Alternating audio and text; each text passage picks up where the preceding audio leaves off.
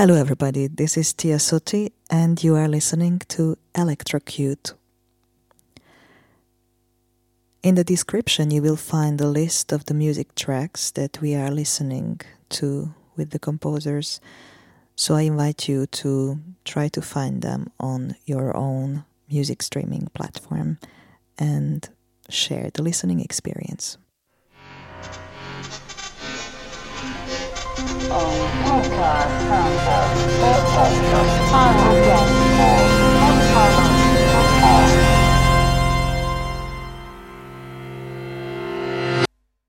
Hello and welcome back. This is Tia Soti and Electrocute uh, for On Musik Köln. And this is the second episode of my uh, little podcast uh, session where I invited contemporary composers to listen to music with me. And my second guest is Jug Markovic, a Serbian composer who I uh, originally got to know during my residence in Belgrade, but then we reconnected in uh, Paris as we were both staying and working at Cité Internationale des Arts. And I even had the pleasure to collaborate with him on his latest uh, composition for voice, live electronics, and video at uh, IRCAM Paris got to like his music because he has bravery, a brave attitude towards uh, stylistic heterogeneity. And um, this means that he's totally into mixing different styles and contrasting aesthetics. And he did the same with the vocal styles as well as we were working. He was open to work with non classically trained singers. Um, still in the context of contemporary music. Yes, and the last time I met him, he was standing on stage with me and playing just like a DJ. so, uh, hey, hi, Jug, welcome. Hello there. So, I was just wondering, I would love to ask you uh, are you becoming a DJ? Are you becoming a playing electronic musician on stage? Is that your next step in your career? mm, becoming a DJ, it's. Um no, I'm not becoming a DJ, but it's um, let's say, um, yeah, a secret wish. uh, but um, I will try to be on stage more, not as a DJ, but as a performer of electronic music in my own music. I will uh, actually. I have a plan to try to do this more often. I say electronic music. What comes to your mind as the first thing? wow, that's cool. Um, um, what comes I think it's two parallel things. Like when you say electronic music, first that comes up to my mind is some kind of abstract electronic sounds which are not connected to an author, but just as sounds, some um, lightning-like sounds. Uh, but when if you were talking about authors and people who did electronic music, um, First, what comes up to my mind is um, clubbing and rave scene. Again, not a specific person, but more of a genre mm-hmm. and um, of a happening and that kind of sound, that kind of feeling. And when you integrate electronics, live electronics in your pieces, does this feeling of clubbing, techno, beats, music to and for movement, does it have a place? It has a place, absolutely. Also, because um, I'm normally very interested in this phenomenon of um, investigating in different fields, exploring in different fields, and seeing seeing how they fit in the world of contemporary music. But also, it's um, it's a tricky thing, and it's something that can, if it's not uh, well researched and done very well, um, it can be cheap at the beginning, it, this can sound this it is inspiration in different uh, aesthetical worlds. It can sound uh, inviting, but when you start actually doing and mm-hmm. working on it, then you're thinking, oh, "This sounds a bit trash," or oh, "How could I have done this?" and so on.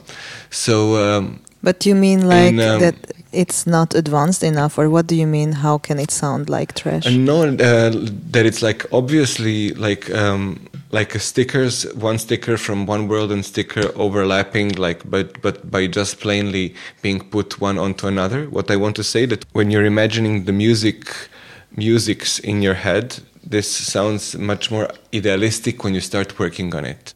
Like in an electronic music scene, usually the people who do music they are called electronic music producers, and how far is an electronic music producer also a composer? And this is my question that I would like you to maybe answer after we have listened to the first track with this question mm -hmm. or with this impulse in your mind, if anything uh, gets triggered.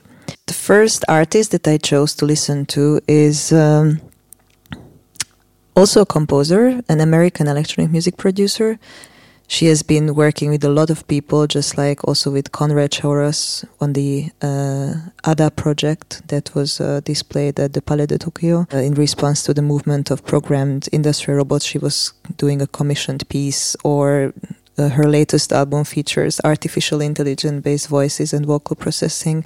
So I think she's really at the forefront of experimental composition and electronic based uh, music. So this is Holly Herndon, and the track I chose is from an earlier album of hers, from the platform, and it's called Exit. Did you know her before? No, I didn't know her before. I'm googling now to do the um, Max MSP, blah blah. Cool. It reminded me a little bit of Sophie the way of the way of the way of uh, only only the vocal part. It, it is hectic. There is a lot of things going on, um, and it's very speedy. But that reminded me of a couple of uh, tracks of Sophie, which has this very similar vibe to it. When I listen to this album, it's so produced, like it's so composed, and um, that's why I was curious, like what your thoughts are about this music producer and composer? I mean, first of all, this line line between genres and lines between uh, titles of uh, people, creative uh, workers, are a little bit artificial. So it's um, there is no really stri strict uh, line. You can maybe discuss what is the um, background of a person and how did they get there. But um, if you're from the classical music background and contemporary classic like me, and you're doing electronics, of course this will affect your your approach to electronics. But it's not only mm. your professional background that plays a role; it's also the background of what you loved while growing up. In my case, this was mostly metal music and electronic music, more precisely techno or any other a little bit stronger, faster, and harder subgenres of electronic music, and that also plays the role. But that didn't have to do so much with my professional musical up upbringing. So the merge merging of these two nowadays gives a specific result, which is obviously what uh, Holly Herndon is is uh, doing here. She's crossing uh, several, let's say, those conventional um, rayons. Um, and you might call them like borders between this and this but then again to come back to the beginning there are uh, there are actually no borders we i or she or anybody you're just allowed to it's all your field and it's all the tools everything is possible she's juggling a lot vocally with pop voice which i think it's kind of uh, popular in the recent years to make electronics really harsh with a lot of um, let's say, imploding, exploding, and cracking um, car recycling sounds. you know when they when they smash smash the car and then into a cube like and this compressing things. But on the other hand, to um, um, present uh, vocals that are in certain points over the top kitschy, and that gives uh, um, then together those of two give mm -hmm. a completely different information. Well, when we listen to the next track that I chose, I'm just curious what could have this uh, artist listened to or uh, preferred. She is a Danish experimental musician, producer, DJ, and uh, quite active in the underground uh, and noise scene in Copenhagen. But she uses very different elements um, next to electronic music like field recording, storytelling. Yes, she's called Puce Mary, and the track that we are going to listen to is Red Desert. just first thoughts that uh, Puce Mary could have easily been listening during her teenage teenage years to some um, very good Scandi uh, black metal, like myself. More precisely, Burzum and Darkthrone. really, there is a, there is a similar um, taste of um, melancholy that uh, good black metal has. Yeah, that's true. There is a a big bunch of melancholy inside. I remember the first time I listened to this track and I was totally like, it's almost apocalyptic. It's like a mood that starts and then then takes you in like swipes you in and you are just like what has just happened? yeah, that's true. I don't know. How do you feel about the the usage of the voice in the piece? Because obviously I chose electronic music pieces that are very vocally mm, yeah yeah that's vocal that's, based. that's pretty clear. Uh, the usage of the voice it's um, this this kind of usage of the voice I like pretty much, and that um, but somehow I this her expression in this track is um, so goes to say goes so well, but it's uh, you said it's like one one atmosphere that where the voice and the electronics they just complement each other. When I was listening, I didn't really my brain didn't really divide it into any layers, but I was more into the general uh, landscape of the sound. And her voice was part of the general landscape of the sound. She's repeating one sentence or one phrase that uh, just let me have this, or I don't know how the sentence begins, but reminds me of a human voice, reminds me of a human voice. So it's kind of like as a memory uh-huh. and also a, a wish. I don't know if you agree with this, but uh, even if you manipulate the human voice to an extent where you don't rec- recognize the source of the sound input, it will carry a human touch in contrast to a digitally created. Absolutely, yeah, yeah. It it will carry a human touch. Absolutely, not not. It is completely un, um, many will not recognize, but that's not the point. Also, it will absolutely carry the human touch. I don't know how much is real and how much is digitally created as a voice in Lyra Pamuk's uh, music.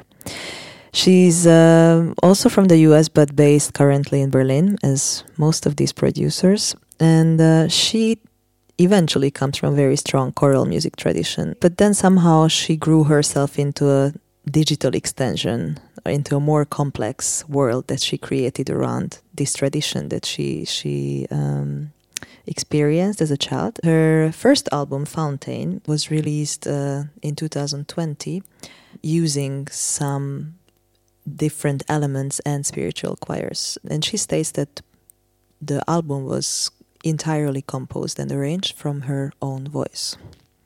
It's Lyra Pamuk and Mirror.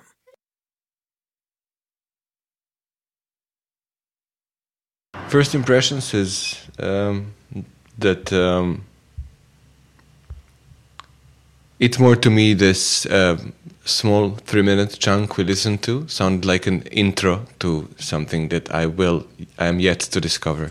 Is it because the electronics and the voice are so not really moving into any direction. Like there is not a big dynamic change. There is not a lot of happening in comparison to Holly Herndon, for example. So is it like creating an expectation but not giving you anything, so you just consider it as an intro? It's uh, when it's put out of the context, it is uh, for me very static to be standalone. In the wider context, probably it is it has um, it uh, ha it has a different um, connotation. You mean in the context of a whole album? Maybe album or a performance, and it doesn't have to be necessarily be album. It can be a live performance with a different order of the tracks. Uh, nevertheless, I think it gives a different impression in the entire musical context of an album or of an evening. When you were listening to the voice, uh, did you have any face or any visualization of the person or of the creator that is making the sound? Uh, no, I wasn't, and but that is also a bit personal because um, a visual visual appearance is always something that comes uh, last to me when I hear uh, um, sounds. Let's say. So um, also like the meanings of uh, text is what I hear the last, like we saw on the second track. So no, mm-hmm. it would mm-hmm. take me a little bit of time of re-listening to the songs, and then on the 40th place, it would be oh, how did how do these people look like? So no, I don't have it in my head yet. no, I was just asking because actually uh, she's a trans feminine artist. Okay. Uh, working with the voice, and uh, I found it really interesting because I was not thinking about gendering the voice, but she is talking about this a lot. That uh, using different pitches is uh, or or experimenting with different pitches and the manipulation of the voice has given her a kind of a personal um, strength in her in her quest for identity you know because a lot of trans people actually say that they can change a lot of things on their bodies except for their voice yeah I, am just telling the story because I, I find it super interesting to um, to think about the voice also as part of the human identity and how her musical career kind of um, influenced her struggle, her her war that that she is fighting. Yeah, to round up the listening uh, session, I was wondering uh, if you are planning any new electronic pieces, and if yes, is there a shift after the courses or after the time that you spent in Paris? Two pieces I'm working on now with uh, electronics. I am very much into voice now, so I recorded also my, something myself, and a friend recorded something, and I used more of your voice. Uh, it seems it was not my plan, but it seems like uh, voice is really um, making its big place in my electronic music, even though that if after we don't hear it so much as a voice. I I'm going backwards in order to make some uh, braver choices in regard to this topic that we talked about the aesthetics from different genres. So there are mm -hmm. some references to club culture that I remember when I was composing two years ago. I wanted to make, and then I thought I will not do this well, or I in my head it sounds good, but then I would try, and it uh, sounded uh, cheap.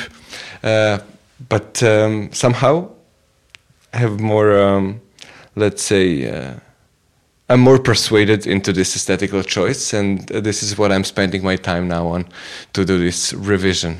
Do you think that the the usage of electronic music in contemporary music might open up a door towards an audience that is normally not going to contemporary music uh, concerts? From my personal experience, is um, that electronic music is actually one of the main one of the main veins where the communication be between different groups is um, happening. Just also observing um, my friends, not colleagues, non musicians, but just friends who would be interested mm -hmm. in this kind of event from, let's say, popular electronic music and how that would spontaneously, if they're interested in, if they're passionate about music in general, then yes and they would find their way or easily accept, let's say, my invitation to an event of uh, contemporary music. Well, let's hope that crowds are going to go to your next performance uh, if you are on or off stage. And thank you so much for being here. Thank you as well, Tea. For all the podcast listeners, um, yes, listen to more music together. It's fun. And uh, you can talk about it or just be silent when you listen to it. But sharing these moments, I think, is really precious. This was Electrocute with uh, Jug and Tia Soti. Oh,